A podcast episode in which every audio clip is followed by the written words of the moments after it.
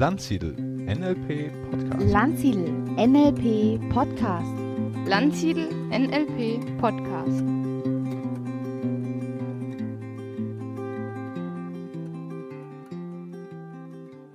Herzlich willkommen zu einer neuen Ausgabe des Landsiedel Podcasts.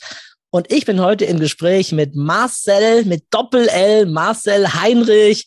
Und der Marcel ist Pädagoge, er ist Autor, er macht Musik und er hat ein ganz, ganz großes Herz für Kinder und Jugendliche und dass es denen gut geht, dass die sich gut entwickeln können in unserer Gesellschaft. Und da hat er eine ganze Menge in seinem Leben schon auf die Reihe gestellt.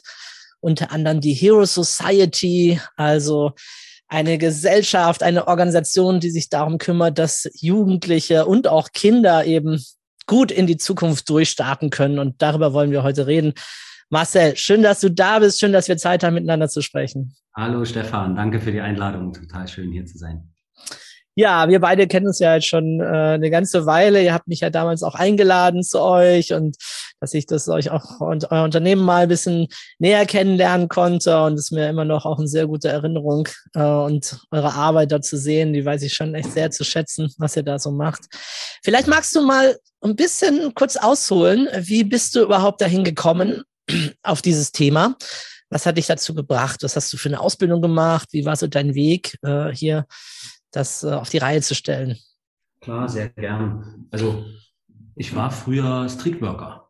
Ja, ich habe äh, ja, bin mit, bin mit Hip-Hop aufgewachsen und in der Hip-Hop, also dort habe ich meine eigene Jugend verbracht. Die war auch nicht immer ganz einfach hier in den Nachwendejahren. Also sage ich, ähm, bin in Leipzig aufgewachsen, ja, also in der der ehemaligen DDR habe ich meine, meine Kindheit verbracht und dann ähm, waren die Nachwendejahre so relativ wild, also wilder Osten.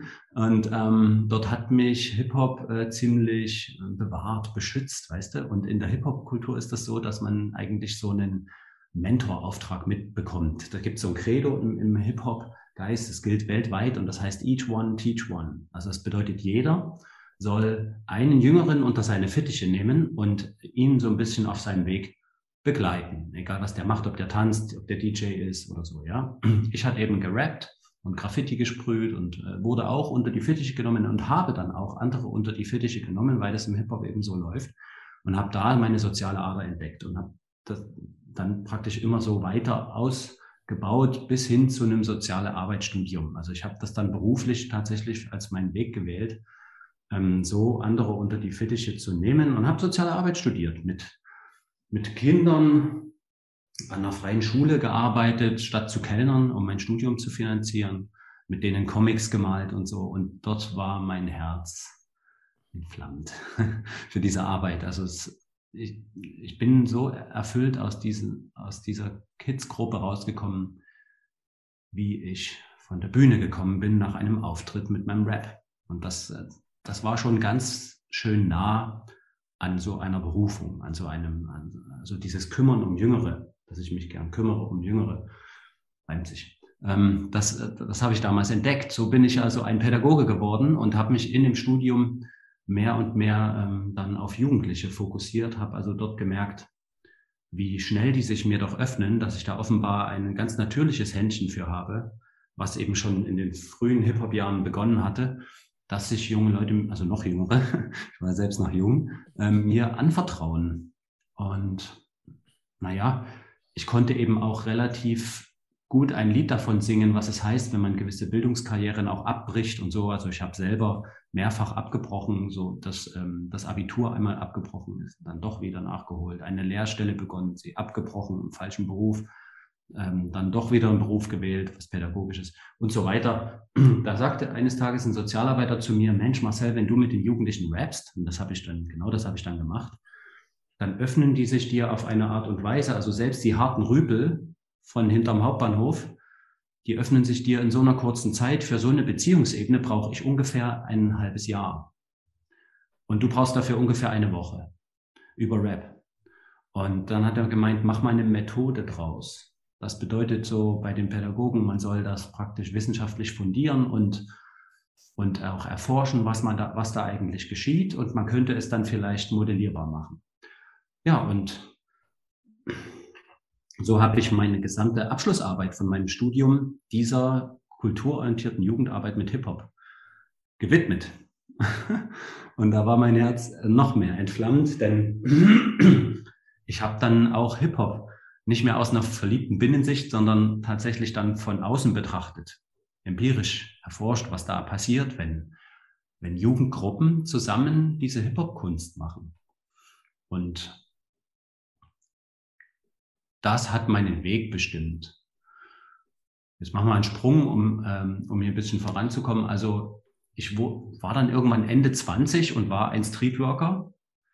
Deutschlands erster rappender Streetworker. Wir sind wirklich mit, mit Soundsystem, man kann sich wirklich vorstellen, wir sind mit Bus, äh, Streetworker-Bus und, und äh, äh, Soundmobil, also hinten Boxen, Verstärker, alles, äh, sind wir auf die Plätze gefahren, wo die Jugendlichen sich getroffen haben und haben Mucke angemacht und ähm, Session, ja, dort, dort eine Session gedroppt und haben mit denen gerappt. Ne? Und die sind da mega drauf angesprungen und konnten danach zum Beispiel äh, Aufklärung machen, Kondome verteilen, äh, Trinklimit, Röhrchen äh, verteilen, äh, dass die scha mal schauen können, wie viel habe ich eigentlich schon getrunken und so. Also da waren dann ganz, ganz schnell wiederum die Verbindungen da. Das habe ich viele Jahre lang gemacht, wurde dann auch ein Schulsozialarbeiter, habe Einzelfälle betreut.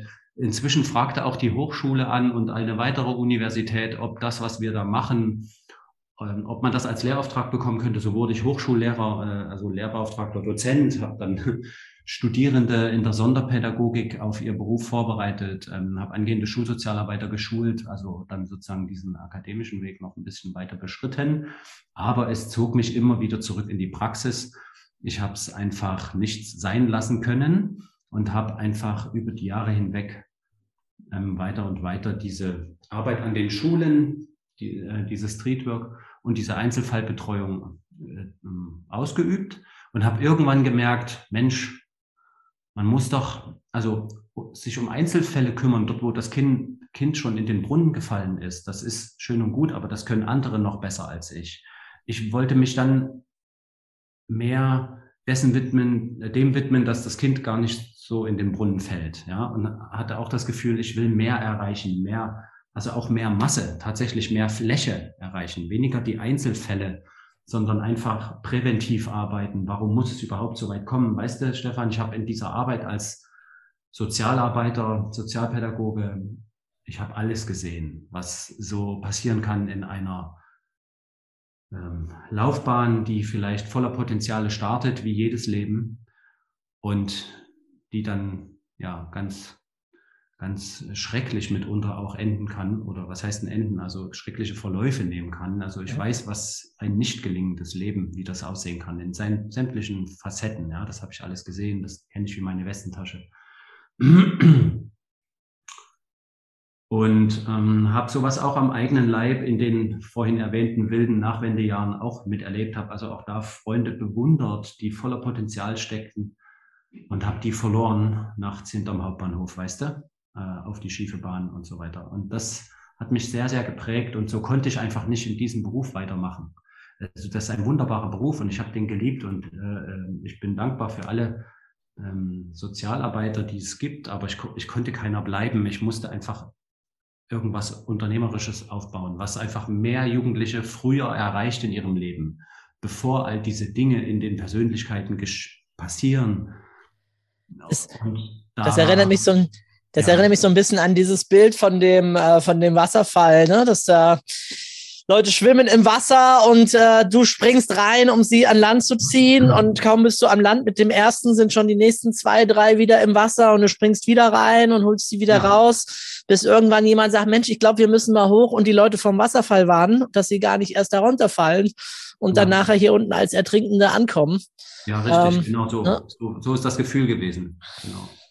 Und ähm, in, in, all der Zeit habe ich aber gemerkt, dass die, dass eine bestimmte Sache enorm zunahm, enorm wuchs. Und zwar war das die Nachfrage nach diesen Hip-Hop-Projekten, die ich damals gegeben habe. Und das war dann inzwischen so viel, dass auch, dass ich auch Freunde eingebunden habe und die wussten dann nicht ganz, wie es geht. Und dann habe ich die darin ausgebildet und, und so weiter. Und ähm, ja, dann auch damals ähm, mein ähm, einen Mitstreiter gefunden, der dasselbe halt, was ich mit Rap und Graffiti gemacht hatte, dann eben mit Tanz gemacht hatte, also mit Breakdance. Und das entstand in dieser Zeit. Äh, mehr und mehr wuchs das. Wir waren irgendwann bekannt wie, wie bunte Hunde hier in der ganzen Region, im ganzen äh, Bundesland irgendwann. Ähm, und haben Anfragen über Anfragen bekommen von Schulen, von Jugendtreffs. Könnt ihr nicht auch an unsere Schule kommen? Könnt ihr nicht auch mit den Jugendlichen rappen? Ähm, äh, ja, manche Sozialarbeiter haben uns auch dann angeschrieben und haben gesagt, Mensch, Marcel, ich habe hier ein, das erzähle ich vielleicht später. Also wir haben jedenfalls Anfragen bekommen, dort, wo Leute mit einer bestimmten, mit ihren klassischen Ansätzen nicht mehr weiterkamen, dort haben sie uns gerufen. So. Und mehr und mehr auch ganz normale Schulklassen. Und da fing es an, dass, dass ich begriffen habe, Mensch, da ist ein Markt, da ist ein Riesenbedarf an, ähm, also nicht nur an, an Spaß und Fun und, und, und Musik machen, sondern an Selbstausdruck, an anderen Wegen für Bildungsbeziehungen. So kamen auch Lehrerinnen und Lehrer zu uns und haben gesagt, in der Schulhofpause, kommen Sie mal rein, wollen Sie einen Kaffee? Ähm, der Dennis von der letzten Bank, der macht bei mir nie die Hausaufgaben und bei Ihnen schreibt er freiwillig in zwei Tagen den Song fertig und legt großen Wert, den in der Aula vorzutragen. Wie kann ich das lernen? Was ist da anders? Muss ich auch rappen? Und wir haben gesagt, natürlich müssen Sie nicht rappen. Das liegt an was anderem. Das liegt ja an der Ebene, auf der wir ihm begegnen können, dem Dennis. Und ähm, das können Sie lernen. Und so sind wir Lehrerverbildner geworden. Also ich wurde dann auch schon 2006, 2007 äh, auch schon zu den ersten Lehrerfortbildungen, da war ich gerade 27 Jahre alt, ähm, schon ähm, ja, eingeladen.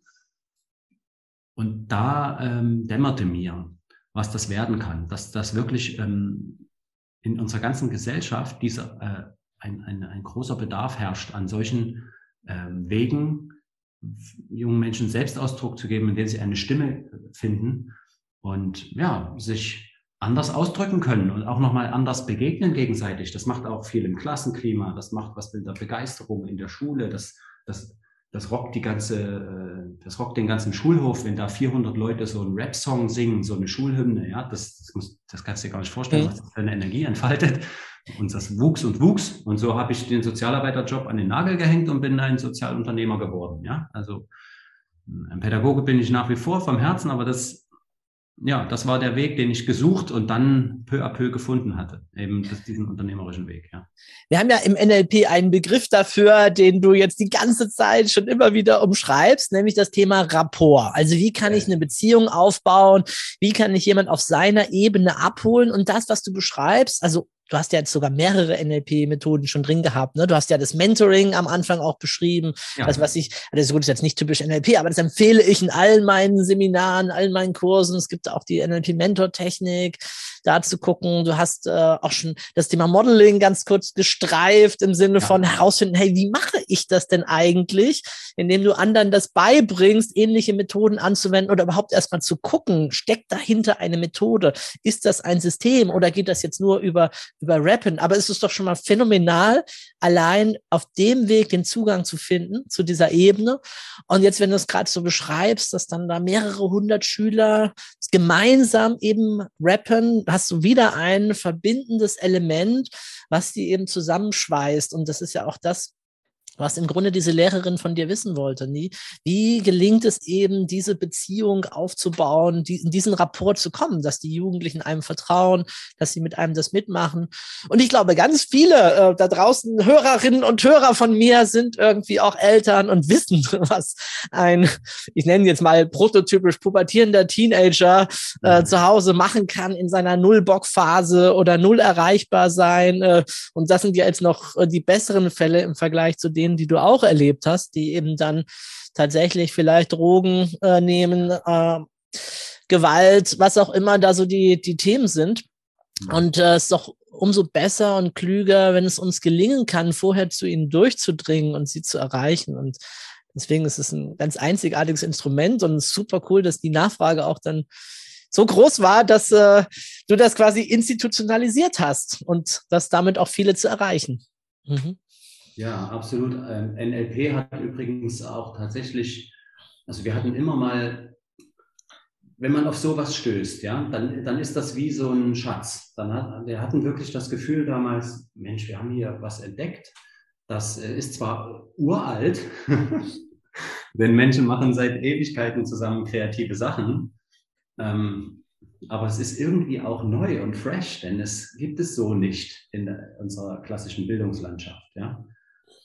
Und ähm, dann sind wir absolut hungrig geblieben über all die Jahre, uns immer wieder weiterzubilden und weiterzubilden. Und dazu gehörte natürlich auch ähm, das NLP. Da sind wir natürlich auch äh, begegnet. Und will ich noch ergänzen, vielleicht in deine kleine Aufzählung von eben dieses, ähm, dieser Kern. Also mittlerweile macht, machen wir mit unserem Unternehmen ja nicht mehr nur Hip-Hop, aber es hat ja beim Hip-Hop begonnen. Und diese Urtechniken, die sind halt auch, also die bedienen halt auch alle Wahrnehmungskanäle, ne? denn es gibt da den DJ mit seiner Musik, den Beatboxer, es gibt, es gibt den Graffiti-Sprüher, der, äh, der sich komplett visuell, äh, der, der visuell kommuniziert. Ja? Wir haben schon ganze, wir haben ganze Schulprojekttage schon mit Kids durchgeführt, da wurde kaum geredet.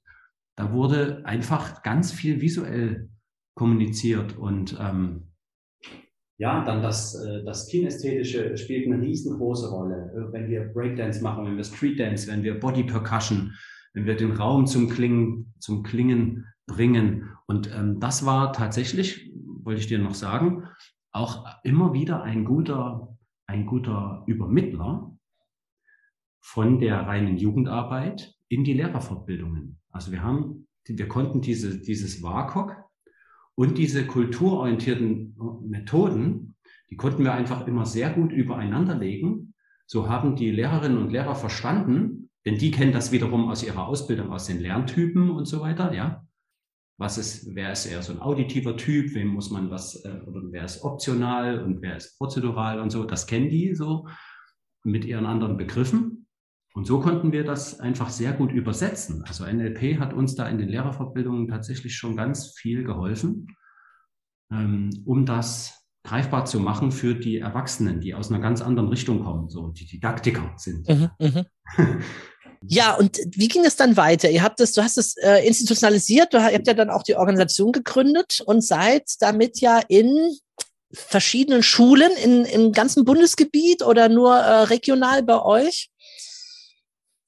Ja, also wir haben natürlich in Leipzig damit begonnen, waren relativ schnell auch über Leipzigs Grenzen hinaus und in ganz Sachsen unterwegs und haben das fünf Jahre lang nebenberuflich aufgebaut und dann, ja, irgendwann haben wir gesagt, okay, das geht jetzt, das ist jetzt so viel Workload geworden, ganz oder gar nicht. Wir haben dann die, das ein Jahr versucht und haben gesagt, wenn wir keine Schulden machen, dann machen wir das weiter. Also wenn es sich nullt, wenn wir davon so leben können, dass also man konnte vielleicht nicht in Urlaub fahren, aber dass man sich nicht verschuldet. Ja? Mhm. Dann, dann, dann wird es klappen, dann soll es klappen, dann soll es das in der Welt geben. So war, war das. Und so habe ich ähm, dann tatsächlich gerade frisch Vater gewesen, tatsächlich meinen Job gekündigt und ähm, noch äh, die Überbrückungsmöglichkeiten genutzt, die es in Deutschland Gott sei Dank gibt. Und dann haben wir das ein Jahr versucht, dann einen kleinen Business Case geschrieben, erstmalig und haben das als unternehmerischen Weg betrieben, haben das also gegründet. Das war unsere Startup-Phase. Die hat ganze fünf Jahre gedauert. fünf Jahre der Entbehrungen und des Existenzminimums. Das war richtig krass. Hart die Zeit, aber sie war gleichzeitig auch wunderschön und ähm, hat geklappt, will ich sagen. Also wir konnten dann danach nach Sachsen-Anhalt skalieren und haben angefangen, das zweite Bundesland zu bespielen und das waren damals immer noch nur Schulen. Heute ist es ja viel mehr. Es waren damals, na gut, Jugendclubs. Es waren Schulen und Jugendclubs. Und ähm, um 2000, weiß gar nicht genau jetzt, um 2012, 13 rum, fing an, fingen die ersten Unternehmen an, anzuklopfen. Das war damals, ich erinnere mich noch an ein Ereignis, das war die Deutsche Post. DHL, die, die wollten dann so eine Art, na, so eine Mischung aus Jugendmarketing, Seminar und ähm, Team-Event. Ja? Team, Team-Event. Und, und irgendwann kamen BMW und Porsche, die hier Werke in, in, äh, in, in der Region hatten und wollten besser verstehen, wie sie Azubis gewinnen. Spannend, ja klar. Ja, witzig. Und ähm, wir hatten für sowas nicht mal eine Webseite. Aber es hatte sich so rumgesprochen. Dieser, äh, ähm, dieser Effekt ist einfach großartig. Du siehst irgendwo eine Gruppe Kids auf der Straße tanzen und alle Passanten bleiben stehen. Und das ungefähr hat sich am Markt abgespielt. Ja, wir haben diese Jugendarbeit gemacht und ich sag mal, die Firmen blieben stehen und riefen hier an und wollten uns buchen für Team-Events oder für Consulting etc. pp. Und da haben wir dann mehr und mehr gewittert, wie groß das, was, hier, was wir hier machen, eigentlich ist. Dass es da tatsächlich ungefragt, wenn ungefragt Kunden kommen, die du nicht bewirbst, ja, mhm. dass es hier offenbar noch viel mehr Potenzial gibt, als wir bis dato angenommen hatten. Mhm. Und das an, das zu professionalisieren. Und das ist jetzt aber schon die Hero Society auch, von der du sprichst, oder? Wie kamt ihr denn eigentlich auf diesen coolen Namen? Der Name, ja, witzig. Ähm, ich war mal bei einem also es hieß ja, es hatte ja verschiedene Etappen. Es war von so einem studentischen, freiberuflichen Projekt, dann über einen gemeinnützigen e.V. und dann mit den Lehrerfortbildungen. Dann hieß es zwischendurch Eduventis Bildung Erleben e.V., den mhm. es immer noch gibt, der ausschließlich Lehrerfortbildung macht und Schulclubs betreibt heutzutage. Aber das war damals der Name. Ähm, aber irgendwie war schon die ganze Zeit klar, das kann nicht der Name sein für diese Bewegung, die wir da aufbauen wollen. Ja? Und ähm, dann war ich mal in einem Seminar, nicht Seminar, in so einem, so einem Workshop. Man hat sich da gegenseitig so mit Sparring geholfen, so ein Gründerworkshop. Und da erzählte ich die Story von einem unserer Jugendlichen, wie der sich gemausert hatte und dann daraus sogar einen Beruf gemacht hat, ja, aus seiner Leidenschaft. Es war nun zufällig damals auch noch ein Tänzer. Und ähm, der hat praktisch bei uns den, den, ja, den Gang ins Leben gelernt, ja, ins Erwachsenenleben. Und danach hatte ich so ein Sparring mit, mit meiner Partnerin, die mir da zugeteilt wurde in dem Gespräch, also in diesem Workshop. Und dann sagte sie, Mensch, ich habe diese Story gehört da von diesem, von diesem Kilian, die du erzählt hast. Wahnsinn, ihr seid doch Hero Makers. Und das ging mir so unter die Haut. Hero Makers. Also das ist ganz schön platt, dieser Begriff. Aber so konnte es auch nicht heißen, ja.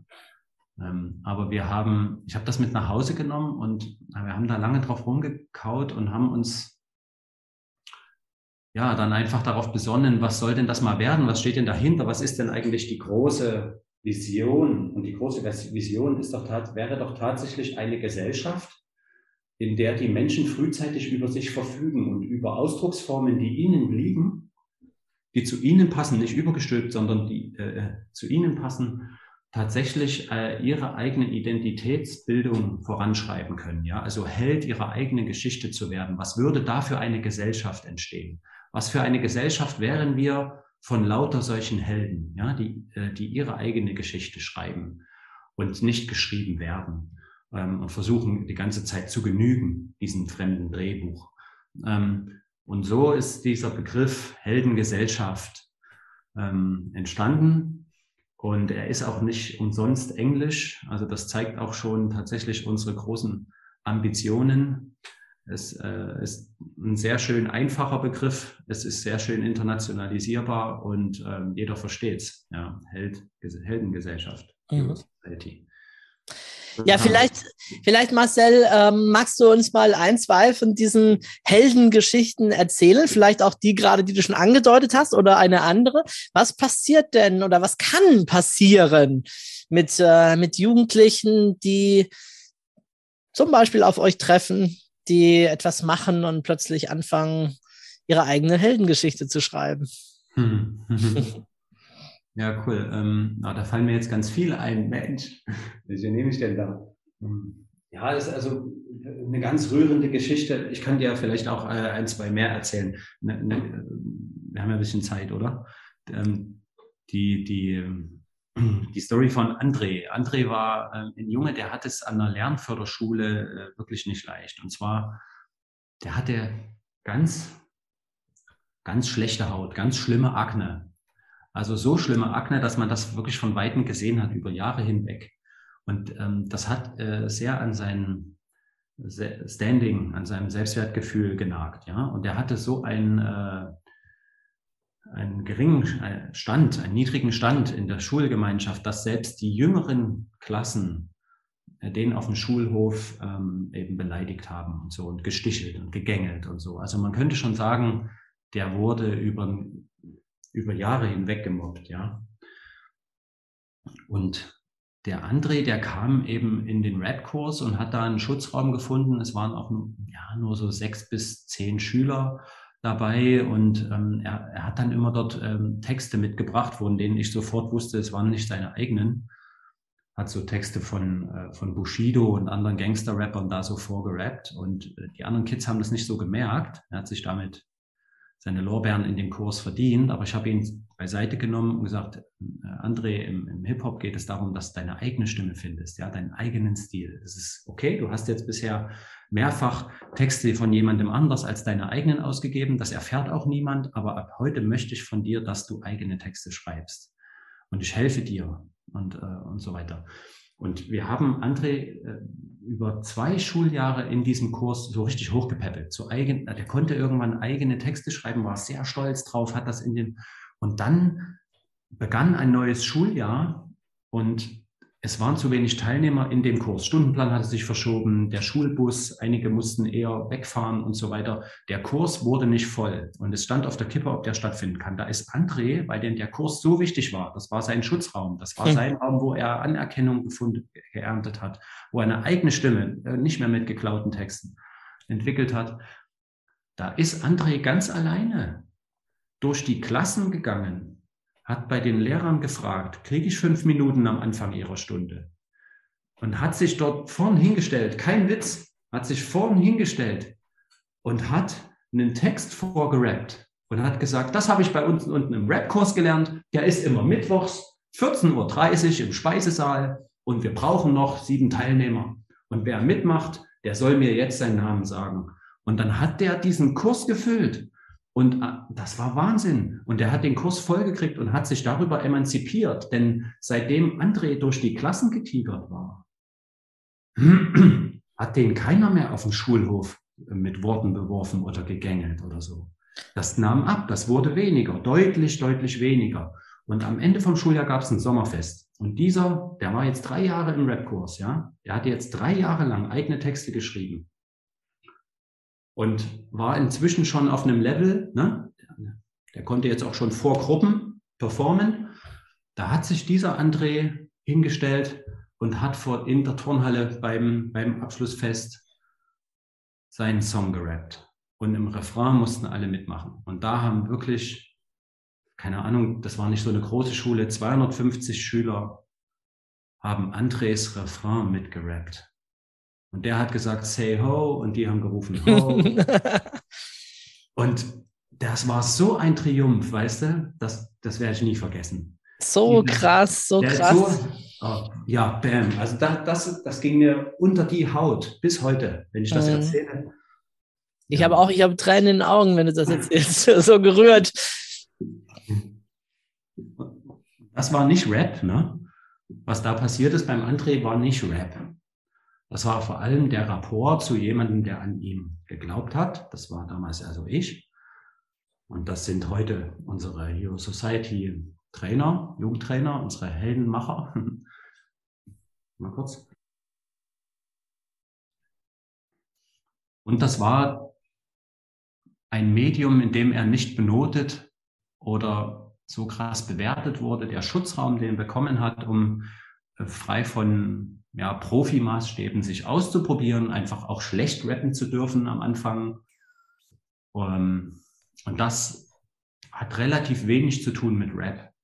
Das hat relativ viel mit Emanzipation zu tun und ähm, ja, mit der Zurückgewinnung von Würde. Der André hat einfach seine Würde wieder zurückgewonnen. Und deswegen wurde er auf dem Schulhof nicht mehr gegängelt. Und das Mobbing hörte auf. Der hatte noch mal ein ein letztes Schuljahr hatte der noch mal Ruhe auf der, äh, vor diesen tollen Abschlussfestern und ja. Und das ist äh, was, was immer wieder passiert, wenn Menschen ihre Stimme finden und jemanden finden, der diesen Schutzraum bietet, man kann, man kann dort die Seelen retten. Ja? Das klingt so krass, man, das, das klingt so nach Helfersyndrom, aber ist es nicht. Eigentlich gibst du nur den Rahmen, die, die retten sich ja selbst. Das ist ja das Schöne. Es würde ja gar nicht nachhaltig sein, wenn du sie rettest. Und das ist eben äh, das, was mir so da unter die Haut geht. Ja, und aber manchmal braucht es eben auch den Anschluss von außen, wie du sagst, jemand, der an dich glaubt, jemand, der dich unterstützt oder jemand, der dich auch mal fordert, so wie du ja auch, wenn du sagst, Mensch, jetzt nimm doch mal deine eigenen Texte auf, ne? Gut und schön bis dahin.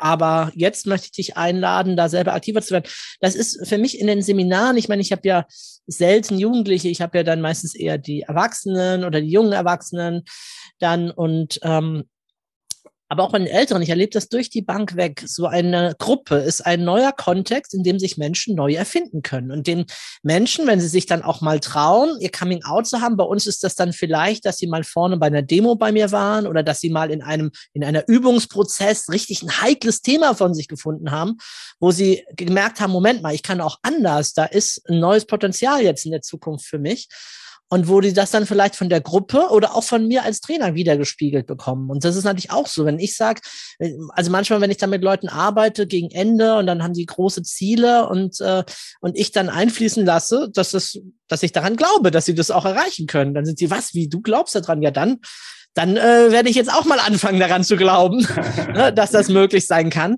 Und das ist halt krass, äh, was es halt mit uns macht, gerade so ein Umfeld. Und da sind wir auch wieder bei diesem Mentor, was du ganz am Anfang schon angesprochen hast. Ne? Genau. Also wenn du jemand einfach hast, zu dem du ein Stückchen aufschaust, der in gewisser Hinsicht schon ein bisschen weiter ist als du, den du irgendwie auch akzeptierst, wo der Rapport da ist. Und der sagt dann, ich glaube an dich und da ist ganz viel in dir und pass auf, ich zeige dir mal ein bisschen die ersten Schritte auf dem Weg. Äh, so und so, mach mal dann kann Erstaunliches passieren. Das ist ein großes, großes Veränderungspotenzial, was da ist. Was, glaube ich, dann viele Menschen ähm, später gar nicht so bewusst nutzen. Also es, es gibt ja manchmal, gibt es ja beruflich, dass man einen Mentor an die Seite gestellt bekommt. Das hat man jetzt im Seminar oder in deinem Kontext. Aber so die allermeisten Menschen, glaube ich, haben gar nicht so diese Kraft und diese Möglichkeit. Ne? Also, oder ich meine, ihnen steht das ja auch offen, sich einen Mentor zu suchen, ne? aber sie kommen gar nicht auf die Idee, überhaupt in diese Richtung zu gehen. Von daher ist so ein veränderter Kontext wie eine Gruppe, ein Kurs oder Seminar natürlich eine geile Möglichkeit, um mal wieder den Horizont zu erweitern und da rauszukommen. Absolut, ja. Äh, also das kann ich einfach jedem Menschen in jedem Alter empfehlen, mindestens einmal im Jahr, egal wie eingefahren das Leben ist, sich rauszunehmen und in so einen veränderten Kontext zu gehen. Irgendwas, irgendeine, und wenn es eine Theatergruppe ist, äh, Impro-Theater, irgendwas, ähm, wo du dich neu erfinden kannst, neu ausprobieren, wo du jemanden anders begegnen kannst, der dich anders sieht, als man dich sonst ohnehin immer sieht, jeden Tag. Ja. Eine coole Möglichkeit dafür sind natürlich auch äh, Heldenreisen. Ich weiß nicht, ob du das kennst. Wir bitten das ja seit ein paar Jahren an. Ich habe das selber mitgemacht, mega begeistert. Und da ist auch der Begriff Held wieder, ne, den du ja auch äh, so liebst. Aber es ist einfach ein cooles Abenteuer der Neuzeit, sich äh, für eine Woche mal sowas auszuklinken und das zu machen. Ne? Ja, ist mega. Sehr gut, sehr gut. Ja. Ähm, ja, magst du noch eine Geschichte erzählen? Hast du noch eine parat? Ja, ja, doch, ich würde gerne tatsächlich noch, weil das beleuchtet auch noch mal einen anderen Aspekt des, äh, des Ganzen. Jetzt, jetzt waren wir ja sehr so im, in der Jugendphase und ich sprach vorhin schon an, ähm, also das, was wir machen, äh, ja, mit, was Hero Society macht, das nennen wir Potenzialentfaltung. Ja?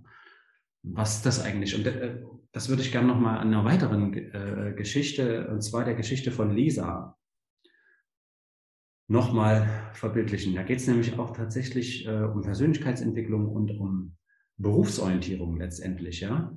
Ich meine, wenn André da nach so einem tollen Triumphtag mit dem Abschlusssong mit Pauken und Trompeten sozusagen seine Schullaufbahn beendet, dann ist ja danach die Frage, was macht er denn nun jetzt? Und diese Frage hat ja nicht nur André, äh, von seiner Lernförderschule, sondern die hat ja tatsächlich äh, äh, jeder, jede Lisa und jeder Max und, äh, also jeder Mensch, der auch von einem Elite-Gymnasium kommt oder so, ja, steht mit seiner 1,2 Durchschnittsnote mit seinem Zeugnis vor den Schultoren und alle jungen Menschen fragen sich, ja und nun, wohin? diese berufliche Orientierung, diese Zukunftsorientierung im Leben, die ist ja tatsächlich eine der größten Fragen unserer Zeit und tatsächlich bietet Potenzialentfaltung hier eine Antwort. Und die gehört heutzutage hochgradig zu unserem Alltag, was, ähm, also zu dem, was Hero Society ähm, macht.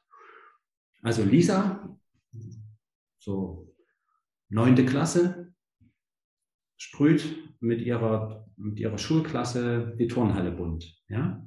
Aber Lisa sprüht nicht mit. Sie mag das nicht so mit der Sprühdose, das liegt ihr nicht. Sie hat sich da voll gekleckert und so und sie hat keine, keine Lust. Ja? Äh, und äh, wir haben sozusagen die ganze, über eine Woche hinweg, ja, das ganze Projekt hat sich die Schulklasse angeleitet durch unsere Jugendtrainer sozusagen äh, ausgedacht, wie die Turnhalle einmal aussehen soll. Die alte graue Turnhalle wird schön und bunt. Von der ersten Idee über die Skizze, Beantragung bei der Schulleitung und so weiter, Material besorgen, Absichern des Raumes, alles abkleben, bis zur fertigen Gestaltung. Am Ende steht die ganze Schulklasse da, macht ein schönes Foto vor der Wand und alle sind total stolz. Die Wand sieht gut aus, ja, yeah, freuen sich. Und Lisa ist nicht stolz. Lisa sagt, na ja, von mir ist ja nichts in dem Bild. Ne? Ich habe ja nicht mitgemalt. er hat keinen Strich gezogen. Ja? Aber unser Trainer Tom, der hat Lisa genau beobachtet. Das ist nämlich, was wir machen. Wir beobachten, wir müssen nicht bewerten und nicht benoten. Wir können erwartungsfrei beobachten. Durch eine besondere Brille, die wir uns aufsetzen. Die tragen so gesehen nur wir. Und das sieht keiner, dass wir die tragen. Die ist, das ist unsere Brille, die wir uns suchend aufsetzen innerlich, ja. Und unser Trainer Tom hat die ganze Zeit gemerkt, dass Lisa diejenige war, die in der ganzen Woche immer dafür gesorgt hat, dass die richtige Farbe zur rechten Zeit am rechten Ort ist, dass alles abgeklebt ist, dass die Sprühdüsen vorhanden sind, wenn irgendwas alle war, die hat neue gebracht und so weiter. Und das sagt er ihr. Und das, dafür hast du in dieser Woche gesorgt. Lisa, von dir steckt ganz viel in dem Bild. Ach so, das, sagt Lisa. Ja, so, das. das ist nichts Besonderes, oder? Sagt Tom. Nee, das ist nichts Besonderes. Machst du immer so, stimmt? Ja, mache ich immer so. Auch zu Hause, oder? Ja, klar, meine kleinen Geschwister, ich muss da ständig. Ja, genau. Und dann sagt Tom, weißt du, Lisa, sowas erscheint uns nie als etwas Besonderes. Ich bin aber hier auf äh, eine Begabung und auf eine Fähigkeit von dir gestoßen, eine Kompetenz nämlich die Begabung ist Verantwortungsübernahme, die ist bei dir überdurchschnittlich hoch ausgeprägt im Vergleich zu deiner Altersgruppe.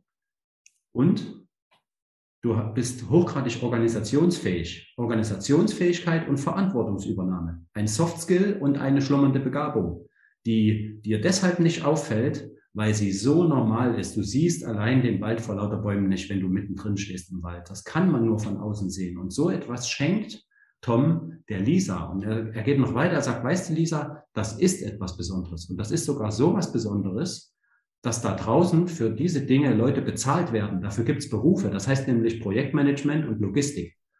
Was? Und da kriegt Lisa solche Augen. Hä?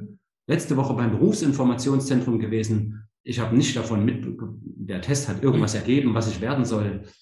Äh, aber das, was Tom hier gerade sagt, die macht etwas, was ihr so normal vorkommt, dass sie nicht mal mitbekommt, dass sie es tut. Es fühlt sich überhaupt nicht wie Arbeit an. Und Tom sagt ihr, dafür werden da draußen Leute bezahlt. Projektmanagement und Logistik. Und das gibt es in diversen Branchen. Und du, du kannst dir deine Lieblingsbranche aussuchen. Die suchen dort so zuverlässige Leute wie dich. Und ähm, damit kannst du dich bewerben. Und das steht nicht in deinem Zeugnis. Ja? Das steht nicht da in diesem Zeugnis. Dafür gibt es nämlich kein Schulfach für solche Erkenntnisse. Da kann man keine Zahl dran schreiben. Und äh, damit geht Lisa freudestrahlend nach Hause und sagt zu ihrer Mama, hier, ich weiß jetzt, was ich werden will, ich mache das Projekt Dingsbums. Fühlt sich nie wieder wie Arbeit an. aber weißt du, äh, das ist, äh, die ist vielleicht weniger rührend, die Geschichte, aber die ist, äh, als, als die von André, aber die ist mir genauso wichtig.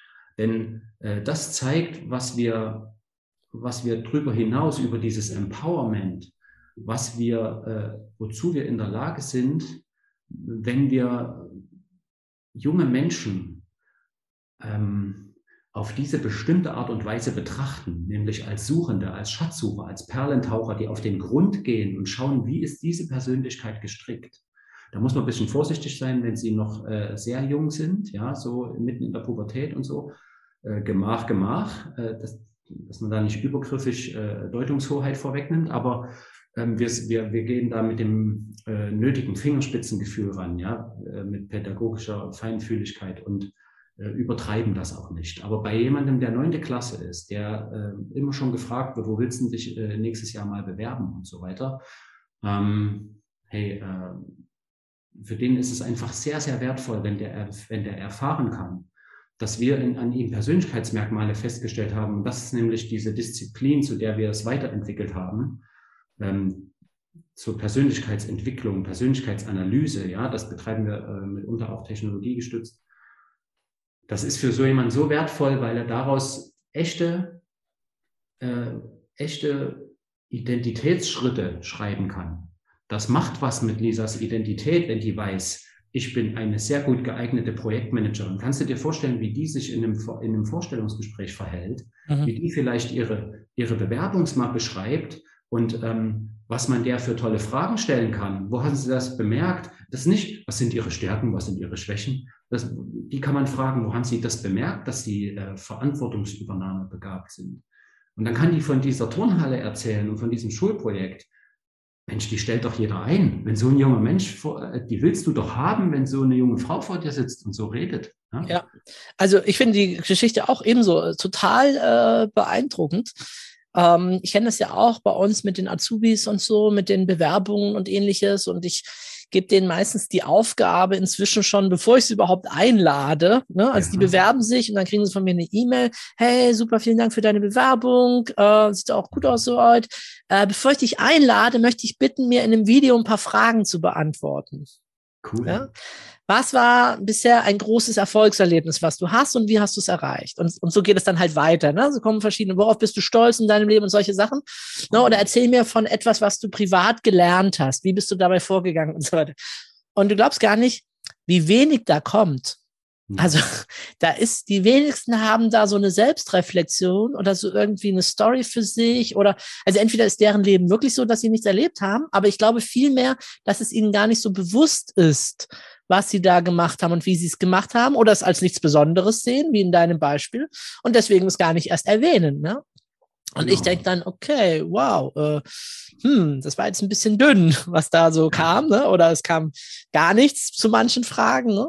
Und da könnte ich mir vorstellen, dass deine Lisa tatsächlich, wenn sie das weiß, wenn sie diese Rückkopplung hat, berichten kann von diesem Projekt, wo sie die Farben organisiert hat und das vorbereitet hat ne, und die Abklebung vorgenommen hat. Super. Also ähm, ganz, ganz, ganz großartig. Und ich kann mir auch wirklich gut vorstellen, dass die, der Termin beim, bei der Arbeitsagentur oder so oder der Test vorher tatsächlich das nicht ausspuckt, weil wie sollte er auch denn? Wie, sie kann ja nicht das eingeben, was äh, sie jetzt von euch erfahren hat oder was ihr vorher gar nicht bewusst war. Es hat jemand gebraucht, der das beobachtet hat und diese, diese Verbindung herstellt. Und woher soll sie denn auch wissen, normalerweise, was Projektmanagement macht und was Logistik macht und all die anderen Berufsbezeichnungen, selbst wenn man denen Liste geben würde, hier sind 100 spannende Berufsfelder. Wie sollen die denn wissen, wofür sie geeignet sind? Ne? Genau, das ist es. Wir, ähm, die, die können so, also die Berufe kann man heutzutage nicht mehr allzu leicht am, am Namen erkennen. Ja, das ist wirklich äh, eine große Leidenschaft von mir, dieses, dieses Berufsorientierungsfeld. Mein Großvater, der war noch Werkzeugschlosser, ja. Wenn ich dir Werkzeugschlosser sage, dann hast du relativ schnell eine Vorstellung, was der kann, was der nicht kann, wofür kann man den um Hilfe fragen. Aber was ist bitte ein Business Development Manager oder was ist ein Projektmanager oder ein Logistiker? Was, was, was ist das? Äh, genau. Und das, wir, wir, wir wählen immer noch unsere Berufswege, unsere Karriereentscheidungen wir suchen die Orientierung im Außen, aber die können wir nur in uns im Inneren finden. Und da können die dir so wenig antworten und jetzt bist du schon so ein zukunftsgewandter Arbeitgeber und da gibt's mehr und mehr, ja, wenn du sagst, du stellst denen solche ungewöhnlichen Fragen, du willst die auf Video sehen. Das zeigt ja, äh, viele äh, Arbeitgeber lechzen danach, mehr von dem Menschen zu erfahren, mehr als das Zeugnis zeigt. Die Zeugnisse sind praktisch nur noch eigentlich eine Kümmerversion davon, damit man überhaupt etwas Vergleichbares hat, wonach, worauf man schauen kann. Aber das ist nicht das, wonach du weißt, ob der geeignet ist oder nicht, dieser Mensch. Und die können deshalb so wenig antworten, weil die das nicht gewöhnt sind. Also das ist abtrainiert. Es ist uns abtrainiert, allzu viel von uns zu erzählen, weil wir in der Schule antrainiert bekommen, dass äh, wir über, nicht über uns, sondern über uns reflektieren. Ja, das Schulfach Ich ist selten bis gar nicht vorhanden, sondern dass wir uns über, mit Kram befassen, also mit äh, ja, der, der Außenwelt in zerstückelte Unterrichtsscheibchen von 45 oder 90 Minuten. Und das über zehn Jahre zu erleben, das macht was mit einem Gehirn. Ja? Und deswegen sitzen die dann mit 16 Jahren vor deiner Kamera und wissen so wenig zu antworten, wenn du ihnen solche Fragen stellst. Das wurden die wahrscheinlich zehn Jahre lang nicht mehr gefragt. Ja? Also in der Grundschule vielleicht noch, wie geht's dir und so, wie fühlst du dich heute?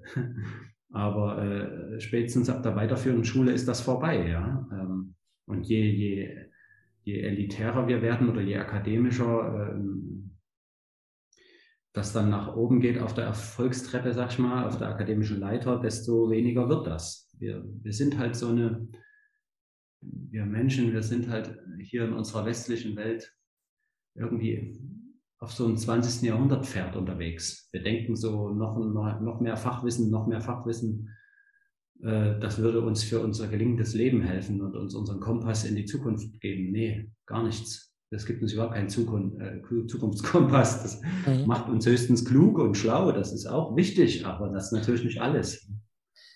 Also ich würde sagen. Da könnte ich mich reinsteigern. Das ist so, eine, so ein Leidenschaftsthema von mir, da diese Bildungskarrieren ähm, ich würde sagen, wir. Marcel, wir starten jetzt mal einen Aufruf, ohne dass ich glaube, dass äh, ihr dadurch weniger Arbeit habt in der Hero Society. Und zwar, liebe Eltern, die ihr da draußen uns zuhört, setzt doch mal auch so eine Brille auf, wie der Marcel das gerade beschreibt. Äh, schaut eure Kinder mal nicht nur aus dem Blickwinkel an, den wir halt jetzt so oft in unserem engeren Erziehungssinne vorhaben, sondern schaut mal nach ihren Talenten, nach ihren Begabungen, die vielleicht nicht sofort offensichtlich sind, die denen auch vielleicht den Kindern auch selber nicht ganz klar sind und gebt dem eine Rückmeldung dazu, hey, guck mal, das fällt mir immer wieder auf, das machst du großartig. Den Müll bringst du nicht raus, die Küche räumst, dein Zimmer räumst du auch nicht auf, wie ich mir das wünsche. Du bist auch nicht so oft draußen im Garten, wie ich mir das gerne vorstelle. Aber was du richtig, richtig gut kannst, ist das, das, das und das und das und das. Und da hast du offenbar Talente und Begabungen. Und wenn ihr dann auch noch Berufe wisst, das ist natürlich auch wahrscheinlich nur eingeschränkt, weil es gibt so viele Berufe heute, aber die damit korrespondieren, dann wäre das natürlich schon ein erster Hinweis. Tätigkeiten, es müssen gar nicht Berufe sein. Oder Tätigkeiten, wenn ja. du Tätigkeiten bist, der Rest, diese Berufe, das kann sich alles noch finden, aber ja. so, so, so Tätigkeiten sind ein, ein großer Schlüssel. Ja. ja. Und das Gleichen letztendlich auch die Lehrer, wobei die natürlich schon genug zu tun haben mit dem Bewerten und Benoten, wie du es gesagt hast. Und das ist euer großer Vorteil. Wenn man das nicht muss, kann man tatsächlich nochmal auch anders äh, dahinschauen. Und wenn man dann auch im Vorfeld sich bewusst gemacht hat, ich setze jetzt bewusst diese, diese Talente, Fähigkeiten, Brille auf, dann äh, großartig. Marcel, ich wollte noch auf einen ganz anderen Bereich kommen. Du bist ja auch ein erfolgreicher Autor. Du hast ja ein Buch veröffentlicht, das, ich glaube, ja auch irgendwo in der Spiegel-Bestsellerliste aufgetaucht ist, mit Education for Future, zusammen mit dem äh, Gerald Hüther. Yes. Der Gerald ist ja ein super, also wahrscheinlich der bekannteste äh, Neurowissenschaftler im Augenblick. Der hält tolle Vorträge, sehr lebendig, sehr aus dem ja, ich würde schon sagen, aus dem Herz heraus. Natürlich auch ganz viel Fachwissen, ganz viel Kopf dabei, aber man spürt doch immer sehr stark auch seine Leidenschaft und für sein Thema. Und ja, ähm, erzähl doch mal ein bisschen was über das Buch und was mich auch interessieren würde. Ich glaube, der Gerald ist ja auch ein Mentor in der Hero Society äh, oder von Anfang an zumindest irgendwie gewesen. Äh, ja, wie kam es dazu? Ja, ähm, vielleicht erst kurz zum Buch und dann, wie kam es dazu? Ja, also Education for Future, Bildung für ein gelingendes Leben heißt das Buch, ist ähm, im Februar 2020 im Goldmann Verlag erschienen und ja, hat es tatsächlich ähm, in die Spiegel Bestsellerliste geschafft. Und ähm, ist ein Buch, ist eine, ein mutiger Vorschlag, ein, ein Aufschlag darüber, den Bildungsbegriff künftig weiter zu denken, weiter zu begreifen, also über die, die akademische Bildung hinaus. Ja? Und zwar sind wir so vorgegangen, wir haben mal einen Ausblick gewagt, in welche äh, Welt wachsen unsere Kinder eigentlich hinein. Deswegen heißt es Bildung für ein gelingendes Leben. Dann haben wir den, dort haben wir den Zweck hinterfragt. Was soll Bildung eigentlich bezwecken? Also diese eine gute Bildung, wo soll die denn hinführen? Ja, wollen wir, dass sie zu einem erfolgreichen Berufsleben führt, einer guten Karriere, zu einem Einkommen? Wollen wir, dass sie zu einem Einser Abi führt? Wo soll sie denn hinführen? Und wir, wir haben ähm, uns sozusagen auf den auf den breitesten gemeinsamen Konsens, der so existiert, äh, geeinigt und haben dort in die Philosophie gegriffen, also in diese äh, Nachbardisziplin der Pädagogik ähm, und kamen eben beim gelingenden Leben an. Ja, und was ist jetzt dieses gelingende Leben? Und das haben wir weitgehend offen gelassen, aber so weit eben die, ähm, die Zukunftsprognosen der Zukunftsforschung beschrieben, dass äh, jeder so weit mitgehen kann. Alle Eltern wollen, dass das Kind glücklich wird, dass es, wenn es dich, du bist ein alter Mensch, dein Kind ist erwachsen und besucht dich zu Hause, dann willst du ja, dass seine Augen strahlen, wenn es von seiner Arbeit erzählt und du willst nicht, dass es total müde, ermüdet mit Tränensäcken seine Arbeit hasst, ja, so, dass es auch überhaupt Arbeit hat, dass es also weiß, wofür es morgens, montags aufsteht und dass es in der Lage ist, gelingende Beziehungen zu führen. Vielleicht hat es selber Kinder und schenkt dir Enkel oder so. Und äh, dass es eben sein, in der Lage ist, seinen Platz in der Gesellschaft zu finden. Also du merkst, es ist ein sehr, dieses gelingende Leben, das, das haben wir sehr weit offen gelassen. Ja, ein sehr allgemeingültiger Begriff von einem guten Leben. So. Und, und haben uns damit äh, ähm, eben gar nicht so viel beschäftigt, sondern damit, wie wird denn diese Welt werden, wenn die heutigen Kids auf den Schulbänken, die jetzt da erste, zweite, vierte Klasse sind, wenn die raus ins Erwachsenenleben dann entlassen werden, ja, wenn die, die, wenn die Schultore hinter ihnen zuklacken. In welcher Welt stehen die dann? Und was müssten die dann in ihrem Rucksack haben? Was müssten die in ihrer Zeit, in der wir sie großgezogen haben, von uns die, äh, als Ausstattung, als Rüstzeug bekommen haben? Was hätten sie entwickeln dürfen, müssen, sollen? Ähm, um dann in der Lage zu sein, in dieser Welt dann so ein gelingendes Leben zu fabrizieren, auf die Beine zu stellen, ja, dann eben Held ihrer Geschichte zu werden. Und da haben wir uns die äh, Arbeitswelt angeguckt. Da haben wir uns die, ähm, naja, ich lasse es mal offen, also wir haben uns einfach verschiedene Strömungen ähm, in der Gesellschaft angeschaut, wo, wo fahren wir hin sozusagen. Ja, Digitalisierung, ähm, Wandel der Arbeit, Arbeitsbegriff nur, mal ein, äh, ein Einblick. Es ist ja völlig klar, äh, dass ein Großteil der Berufe, in denen unsere Kinder später arbeiten werden, heute noch gar nicht bekannt sind. Wir kennen diese Berufe noch nicht, ja, und die Tätigkeitsbeschreibungen. Und viele Berufe, die wir heute kennen, werden dann schon von Maschinen erledigt werden, ja, und werden einfach wegfallen. So, wir, wir erleben gerade ja schon seit geraumer Zeit ähm, viele das Wegfallen vieler Berufe und das ersetzt werden durch Technologien. Und wenn so ein junge, äh, junger Mensch jetzt da am Montag aufwacht und hat vielleicht gar nicht mehr die, die Notwendigkeit, sieben Tage die Woche zu arbeiten, ja, äh, dann definiert sich der Arbeitsbegriff völlig neu, dann definiert sich aber auch gesellschaftliches Leben völlig neu. Und ähm, der Einzelne muss seine Woche völlig neu definieren. Womit beschäftige ich mich denn von früh bis abends, von montags bis Donnerstags betäube ich mich mit Netflix-Serien oder nehme ich Drogen oder was mache ich? Oder mache ich Ehrenamt? Wie, wer bin ich? Wie will ich leben? Das ist jetzt mal so eine, ein Strang aus diesem Buch. Und das haben wir uns, ähm, dieser Frage haben wir uns sozusagen gewidmet. Und dann haben wir Folgendes gemacht, haben wir all unsere Praxiserfahrungen, die wir in der Hero Society sammeln konnten, und äh, ja, die Art, wie wir lernen, also da kam einfach viel von Hüter, das, das, die Art, wie wir lernen, wie das Gehirn funktioniert, das ganze neurologische, neurobiologische und ähm, dann dieses pädagogische von uns aus der Hero Society, äh, wie wir eben Biografien begleiten. Äh, mittlerweile machen wir das seit über 15 Jahren und haben tatsächlich viele, viele Schicksale von ihrem von ihrem Kindheitsalter bis in ihr Erwachsenenleben begleitet. Die ersten äh, Jugendlichen, die ich damals selbst noch begleitet habe, haben inzwischen Kinder, ja, sind Eltern geworden und schreiben mir bei Facebook, hey, ich bin Vater geworden, bin Mutter geworden. Und da haben wir viele Gemeinsamkeiten gesehen. Wir haben immer gesehen, wenn, wenn so ein sogenanntes gelingendes Leben äh, ja, zustande kam, wenn, oder wenn jemand vielleicht drohte, auf die schiefe Bahn zu geraten und er hat die gute Kurve gekriegt, welche Gemeinsamkeiten konnten wir feststellen in all diesen Jahren? Was hat sich immer wieder, da sind wir wieder beim NLP, beim Modellieren, ja, was hat sich immer wieder angeähnelt? unabhängig welche Biografie und äh, welche Lebensumstände. Und dort sind wir auf eine Handvoll äh, Gemeinsamkeiten gestoßen und die haben wir gebündelt zu einer nachvollziehbaren Logik. Ja, wir haben im Grunde in diesem Buch, und das ist der, zwei, der zweite Teil des Buches, der erste ist also von Gerald Hüther, der zweite, ist, ähm, der zweite Teil des Buches ist von uns. Ähm, in, in diesem zweiten Teil haben wir dann eben diese äh, Sachen, diese Gemeinsamkeiten gebündelt und haben dort ähm, ja, dem Leser mitgegeben, wie er das, was wir davon lernen können, was er für seine Kinder, für deren Rucksack in die Welt, äh, in die sie hineinsteuern, ähm, ja, vielleicht lernen kann für seine Erziehung, für seinen Blick auf Schule, für seinen Umgang mit Notendruck, für seine Angst vor Zukunft, vor, vor Arbeitslosigkeit oder, äh, oder ähnlichem, äh, in der Identitätsbildung, in der, in der Bewältigung von Pubertät.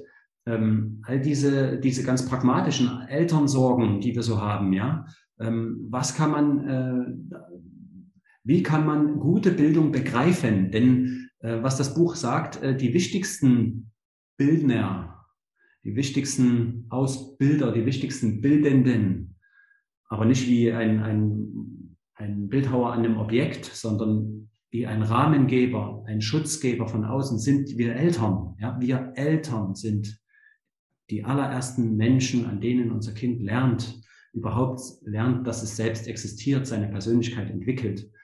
Und da haben wir einfach dann ganz äh, viele Inspirationen, ganz viele Hilfestellungen äh, an, an, die Hand gegeben, auch Umgang mit Notendruck. Angst vor der Bildungsempfehlung haben wir komplett deinstalliert. Ähm, wir haben, es gibt wirklich in einem Kapitel, da habe ich mal komplett gezeigt, ähm, dass tatsächlich äh, Traumberufe nicht zwingend abhängig sind von einem Abitur, auch der Beruf des Arztes ist nicht abhängig von einem Abitur.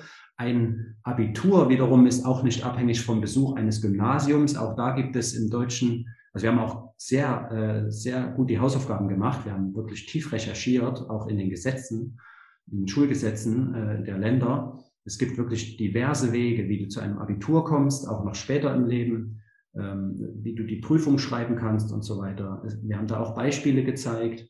Und dann hat dieses Buch eben einen dritten Teil. Also wenn Eltern jetzt hoffentlich den Mut gefasst haben, das ist das, der Zweck des Buches, dass sie also den Mut fassen, den Druck vom Kessel zu nehmen, ja, den Notendruck vom Kessel zu nehmen, das Leben zu Hause zu erleichtern und sagen, natürlich muss das Kind lesen, schreiben, rechnen können. Und als, als deutscher Staatsbürger sollte man auch wissen, was die Weimarer Republik gewesen ist, natürlich. Aber das ist nicht alles. Und Bildung bedeutet mehr als dieses, äh, als diese, als was diese Schulnoten aussagen. Und du bist nicht deine Noten. Und wenn Eltern diesen Mut gefunden haben, dann finden sie in diesem Buch eben auch praktische Hinweise, nämlich Verweise auf echte Initiativen, die es in Deutschland bereits gibt, vom Kindergarten über die Schulzeit äh, bis ins Erwachsenenleben, in die Berufsorientierung, ähm, haben wir sie aufgelistet, diese Initiativen, an die man sich wenden kann, die man nachahmen kann, die man sich in einer Stadt anschauen kann und seiner eigenen Stadt vielleicht nachahmen kann und sagt, hey, wir gründen auch so eine Initiative. Ähm, gibt zum Beispiel da so eine äh, ganz tolle Initiative, die in dem Buch vorgestellt ist, Abinom e.V. Da tun sich Jugendliche zusammen und schreiben ohne ein Gymnasium ihr Abitur und äh, machen das in der Zeit, äh, in, in der die ihnen liegt. Ja, also die, die brauchen dann vielleicht nicht zwei Jahre, sondern drei oder anderthalb statt eins oder so und ähm, ja, haben das, organisieren sich selbst mit äh, Privatlehrern, aber ähm, spendenbasiert und so. Also es ist wirklich nachahmbar für jeden. Es ist kein Elite-Rich-Kid-Angebot, sondern es ist für jeden nachahmbar, nur die Leute wissen es nicht. Und das haben wir mit diesem Buch aufgedeckt. Wir haben also auch wieder Perlen gesucht und haben die aufgedeckt. Und äh, zu guter Letzt zeigt das Buch drei wahre Geschichten von Menschen, ähm, die äh, ja, von Jugendlichen, äh, die ihren Weg genommen haben, die wir in Hero Society begleiten durften.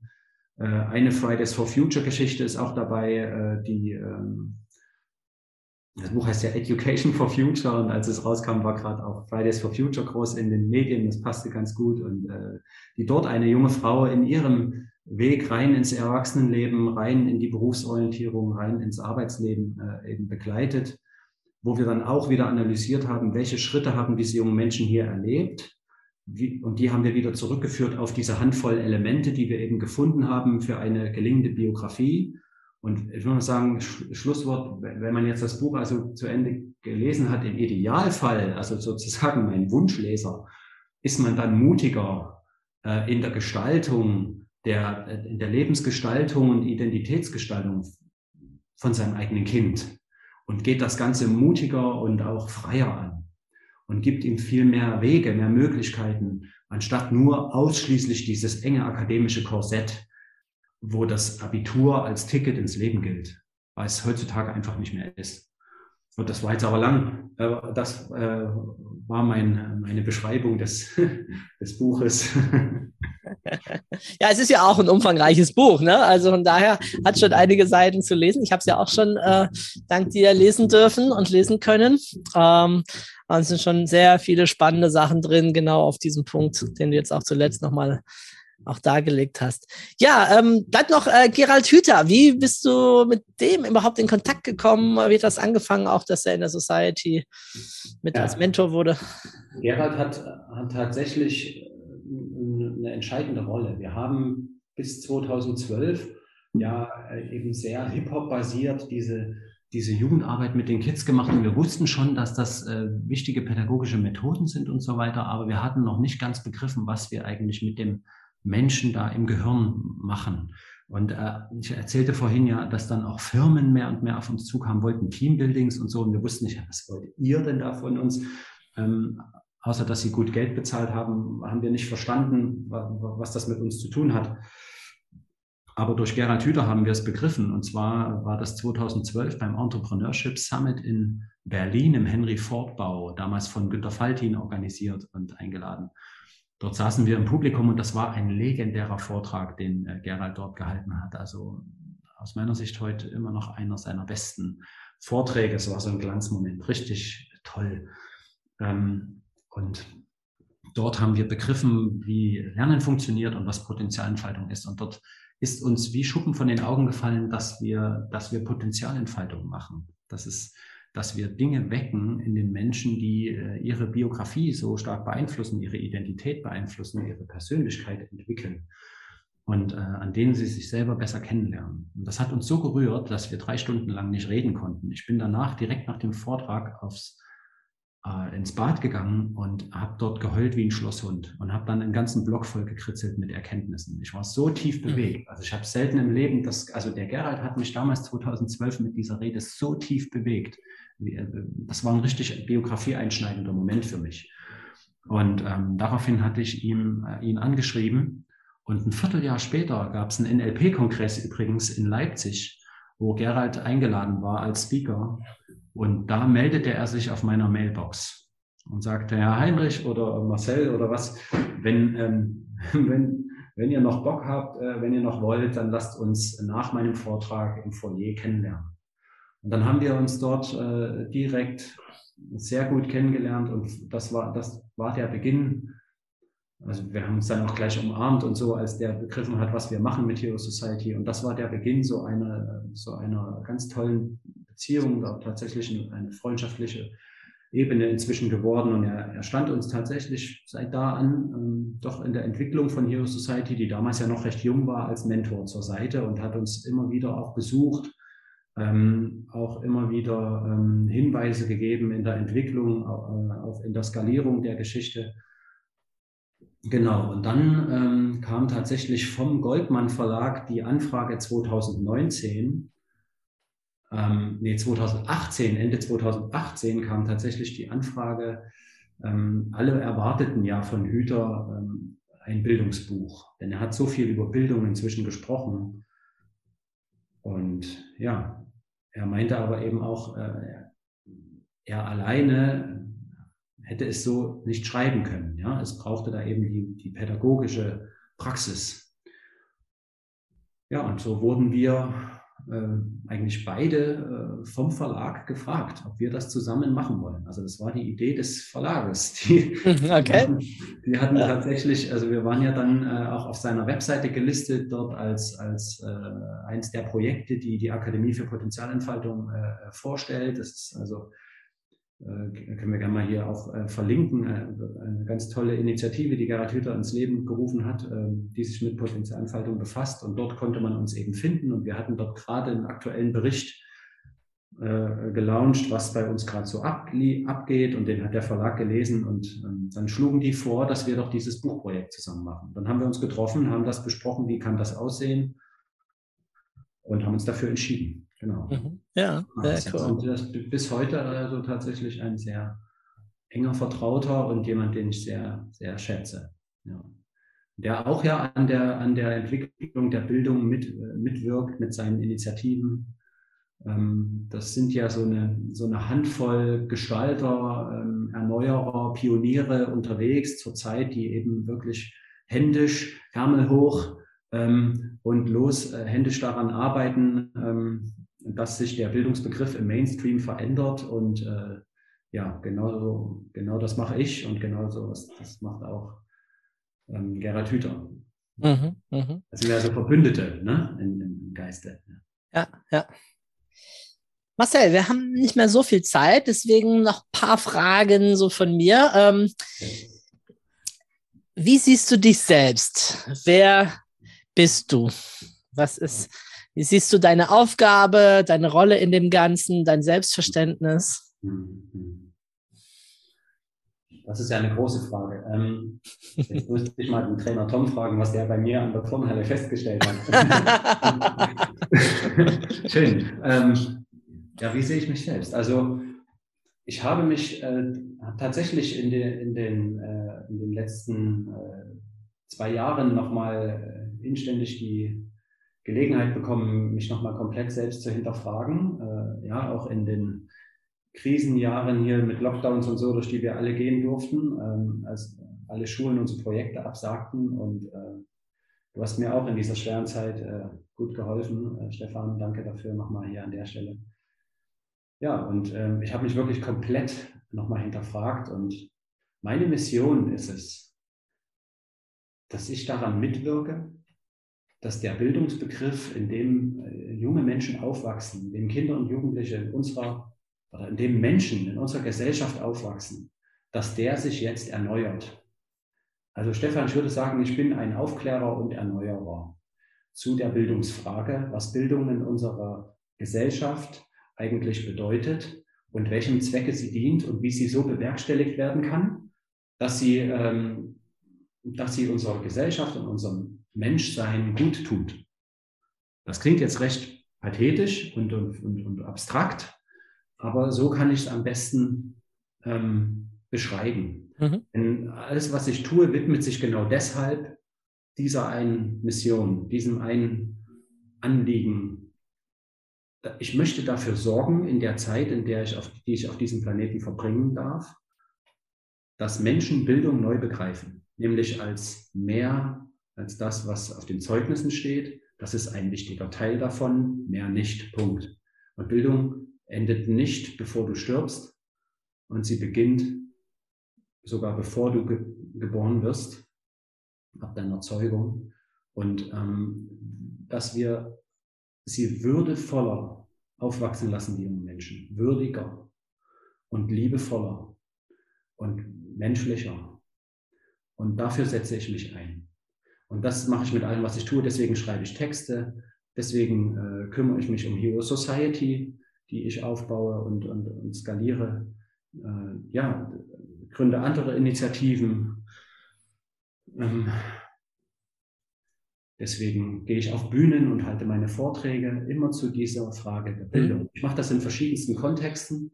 Ich mache das auch in der Arbeitswelt. Also die Vorträge sind meistens gebucht als Keynotes auf irgendwelchen Kongressen in, äh, in der, in der Businesswelt zum Beispiel. Da geht es häufig um HR, also Human Resources, furchtbarer Begriff, aber tatsächlich so ähm, eben etabliert, also Personalabteilungen. Und auch dort äh, spreche ich eigentlich von nichts anderem als von der Bildung von jungen, von jungen ja, Persönlichkeiten. Ja, das ist meine Mission. Und ich bin natürlich Vater meiner Kinder. Und ähm, ich bin ein Poet, deswegen schreibe ich auch gern Songs. Ähm, ja. ja. Und ich bin der, bin der, Ehemann meiner lieben Frau. Das bin ich auch. Ja. Das heißt, du kannst dann deinen Kindern auch wirklich ausprobieren, ob Bildung dann in der Praxis letztendlich dann was taugt. Oh, tatsächlich. Ich bin als erster äh, betroffen von den Sachen, die ich hier in die Welt propagiere. Das, was ich ausblase, muss ich am eigenen Leibe ausbaden. Ja? Absolut, na klar. Beispiel, äh, ja, das will ich jetzt gar nicht so genau, aber ich weiß genau, wovon ich rede. Marcel, äh, wie kann man mit dir in Kontakt kommen, beziehungsweise was sind laufende Projekte? Also zum einen natürlich über die Webseite, die werden wir verlinken. Das äh, kann man finden. Man kann auch deinen Song wenn du magst, können wir den auch verlinken, kann man den mal suchen, ja. den sicheren Hafen äh, zum Beispiel. Ja. Ähm, was gibt es gerade an neuen Programmen, Trainingsprogrammen? Du hast gesagt, klar, die Firmen können auf dich zukommen für Keynote, aber ihr habt, glaube ich, auch irgendwas im Bereich ähm, Lehrer oder Erwachsenenbildung oder wie ist das? Ja, äh, nicht nur für Lehrer, sondern äh, für jeden, der sich mit Potenzialentfaltung mhm. beschäftigen möchte, haben wir eine Ausbildung gelauncht. Tatsächlich kann man jetzt bei Hero Society lernen, die Kunst der Potenzialentfaltung. Also wir haben dort tatsächlich das, was im Buch äh, so, so oberflächlich wie es ein, ein Buch eben passt, ähm, tatsächlich eben auch beschrieben ist, kriegt man hier in aller Tiefe beigebracht. Also wir haben all das Wissen aus den letzten 16 Jahren Arbeit mit Menschen, Begleitung von Biografien von der Kindheit bis ins Erwachsenenleben. Äh, was wir da gelernt haben, haben wir destilliert und haben es in eine Ausbildung gegossen und die ist wertvoll für alle, natürlich Eltern sowieso, aber häufig auch für Coaches in der Persönlichkeitsentwicklung, äh, die, die, die das für ihre Arbeit verwenden wollen oder für Führungskräfte in, äh, in HR, in Personalwesen, also auch für Pädagoginnen und Pädagogen, ja. Äh, wir haben tatsächlich auch Lehrer dabei. Wir haben eine Kindergärtnerin äh, jetzt dabei gehabt aus der Schweiz. Also wer das lernen möchte, dieses Handwerkszeug, diese Persönlichkeitsanalyse, dieses ähm, äh, Verstehen, wie Lernen funktioniert, wie bildet sich so eine Identität und wie können wir das, ja, wie können wir tatsächlich Menschen helfen, ihre Potenziale zu erkennen und ans Tageslicht zu befördern. Potenziale sind ja noch nichts wert an sich. Die, die musst du ja auch irgendwie umsetzen, damit du da sie lebst.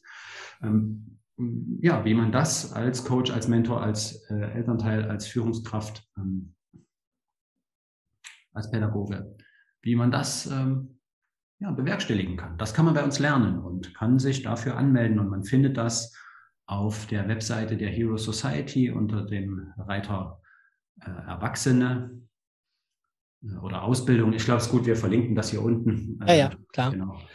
Findet man äh, die, die Informationen dazu und kann sich da, kann da noch teilnehmen. Es gibt äh, drei Module und die finden, zwei davon finden digital statt und so ist die Lage der Nation erlaubt, findet ein Modul davon live in Berlin statt. Und dort treffen sich auch alle Ausbildungsgruppen, alle drei. Und am Abend äh, kommen sogar die Alumni aus den vorausgegangenen, äh, also die das abgeschlossen haben, dazu. Und dann gibt es ein richtig geiles Happening live in Berlin wo sich die, die gesamte Potenzialentfalter Hero Society Community trifft. Und das wird ein richtig schönes Highlight, ähm, äh, dieses eine von den drei Modulen, genau. Ja, sehr cool, sehr schön. Ja, äh, meine letzte Frage. Normalerweise frage ich immer, was denkst du, brauchst die Welt am meisten? Aber bei dir möchte ich die Frage ein bisschen umformulieren weil wir mal davon ausgehen, dass die Welt auch in Zukunft äh, junge Menschen braucht, die sie mitgestaltet. Deswegen die Frage, was denkst du, brauchen die jungen Menschen, damit sie diese Welt dann auch im Sinne eines gelingenden Lebens äh, mitgestalten können. Du hast viel schon gesagt, vielleicht einfach nur nochmal als Schlagworte oder so, dass wir das nochmal ein bisschen zusammenfassen auf die Art. Also was denkst du, was brauchen die jungen Menschen, um hier in der, in der Welt dann auch ihren Platz einzunehmen und die Zukunft mitzugestalten? Ja, junge Menschen brauchen vor allem eine blühende, lebendige Lernlust, eine Neugier, eine, eine absolut, einen absoluten Bock darauf, einen, einen Hunger darauf, ähm, Neues zu erfahren. Ja, wer, wer schon Pappe satt ist, sich irgendwas anzueignen, weil er so viel gepeitscht und getriezt wurde, dass, dass er kein Buch mehr zur Hand nimmt, der, ähm, der hat es, glaube ich, sehr schwer in der, in der Zukunft. Ähm, weiterhin brauchen sie natürlich die Fähigkeit, sich mit anderen verbinden zu können. Also nur äh, die Ellbogen raus und äh, ich, ich, ich und mein Ego-Trip, das bringt uns alle nicht weiter. Da sehen wir, wie wir da, wie weit wir damit gekommen sind. Und drittens, und das finde ich fast das Wichtigste, brauchen Sie so stark wie nie zuvor eine innere Orientierung. Äh, bisher, bis zum Ende dieses 20. Jahrhunderts, hat uns in unserem Leben immer noch sehr viel von außen gesagt, wo es lang geht. Wir konnten uns immer noch sehr gut an den Biografien der Eltern, der, oder unserer Vorfahren orientieren. Wir konnten sehr gut noch bestimmte Bildungswege oder Karrierewege nachahmen von anderen. Wir konnten ungefähr sehen, wie viel werde ich in welchem Berufsweg etwa verdienen können, was werde ich für ein Leben führen. Aber inzwischen, in diesem 21. Jahrhundert, diesem jungen, ist die Welt so stark im Umbruch, auch das klassische Bildungssystem, was in sich einfach äh, derzeit kollabiert. Wir können es an allen Ecken und Enden sehen mit äh, Personalmangel etc. Ähm, inzwischen sind die Antworten, die wir im Außen finden, nicht mehr belastbar. Unsere, unsere Welt ist so volatil geworden. Ja? Die Menschheit rückt zusammen, der Lebensraum wird enger. Wir müssen ganz andere Wege finden, wie wir miteinander umgehen und wie wir uns selbst definieren in dieser, in dieser Menschengruppe, in dieser Menschheitsgemeinschaft und wie wir da unsere Woche gestalten, unser Jahr gestalten und unseren Platz finden. Das geht nicht mehr, indem wir die Wege im Außen suchen. Wir müssen lernen, und das brauchen junge Menschen am allerstärksten, eine innere Orientierung zu finden. Und zwar eine innere Stimme, eine innere Antwort auf die Frage, wer will ich sein? Wie will ich leben? Mit wem möchte ich mich umgeben? Welchen Aufgaben möchte ich mich widmen? Mit wem zusammen? Mit wem nicht? Und welche Werte sind mir dabei wichtig und wie bin ich denn gestrickt? Was muss ich mir von außen reinholen? Was kann ich selber machen? Wovon sollte ich die Finger lassen? Diese hochgradige Klarheit, diese Reflektiertheit über mich und meine Projekte, mein Können, das ist, glaube ich, so stark wie nie zuvor. Und da sind wir leider noch ziemlich ahnungslos, weil wir aus dem, das hatten wir ja vorhin, aus dem Schulsystem das alles nicht erfahren. Und äh, deshalb ähm, bin ich tatsächlich latent besorgt und äh, äh, ja, krempel noch stärker die Ärmel hoch, um dafür zu sorgen, dass mehr und mehr Menschen diese innere Orientierung ausprägen können. Denn wer die hat, weißt du, Stefan, ich glaube, wer die hat, der verläuft sich nicht so stark. Der ist auch, äh, der ist auch nicht so anfällig für die ganzen Verführungen und, und abhängig machenden Medien da draußen und so weiter. Wer die hat, der findet auch den Knopf, wo das Handy ausgeht. Der, der muss auch nicht jeden Scheiß kaufen oder jeden, äh, jeden Rattenfänger hinterherrennen, der da ins Horn bläst und sagt alle mir nach. Wer, wer so eine innere Orientierung hat, ist nicht so leicht zu ködern. Ähm, der, der, der ist mehr ähm, autark, äh, würdevoll in seinen Entscheidungen. Der ist bei sich nicht so abhängig und durstig. Gib mir, gib mir, sag mir bitte. Das, das ist dann nicht mehr, wenn du innerlich weißt, wer du bist, wo du hin willst. Das, glaube ich, brauchen sie. Das ist das Dritte. Das brauchen junge Menschen gerade so stark, so stark. Und, ja, und dem habe ich mich ja verschrieben, ihnen das zu ermöglichen. Das ist ja Teil meiner Mission ich kann, will hier auch nochmal abschließend tatsächlich alle einladen, daran mitzuhelfen. Helft euren Kindern wirklich rauszufinden, wie sie beschaffen sind und was für wunderbare, einzigartige Menschen sie sind. Und ja, auch gebt ihnen auch, macht ihnen auch Mut, dass sie, dass sie sich trauen, zu sagen, was für Menschen sie sein wollen und was für Menschen sie nicht sein wollen. Dass sie, da, dass sie auch Mut haben, bockig zu sein, ja, und Nein zu sagen und so.